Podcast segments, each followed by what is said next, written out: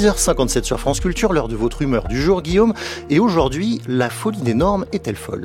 Oui, je contemple la une du Figaro Magazine de cette semaine, intitulée La folie des normes, et je comprends cette une, Pierre. C'est vendredi, on est tous fatigués, et il n'y a rien de plus facile qu'une une sur les normes imbéciles et rigolotes présentes dans notre beau pays, dans les domaines les plus variés, l'agriculture, le logement, les mairies, l'agriculteur qui passe, me dit le Figaro Magazine, 8 à 10 heures par semaine dans un champ de paperasse, champ qui doit d'ailleurs désormais être fauché, j'imagine, sur l'écran.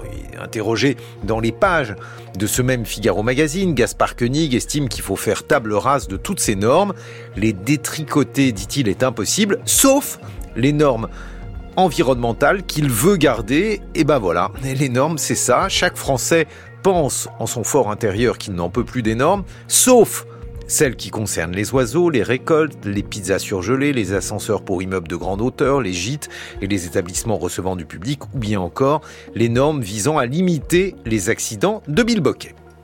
Ces normes ne viennent pas de nulle part, mais de nous-mêmes, de notre propension à vouloir vivre dans un monde de plus en plus sûr, de plus en plus domestiqué, luttant avec les moyens modernes, c'est-à-dire juridiques, contre ce que le sociologue Ulrich Beck appelle la société du risque. Alors bien sûr, c'est rigolo de se moquer de cette loi qui impose d'appeler un professionnel pour changer une ampoule si le culot de celle-ci fait plus de 12,5 mm, mais c'est peut-être la conséquence lointaine de ce jour où un homme s'est électrocuté en changeant une ampoule dans son bain.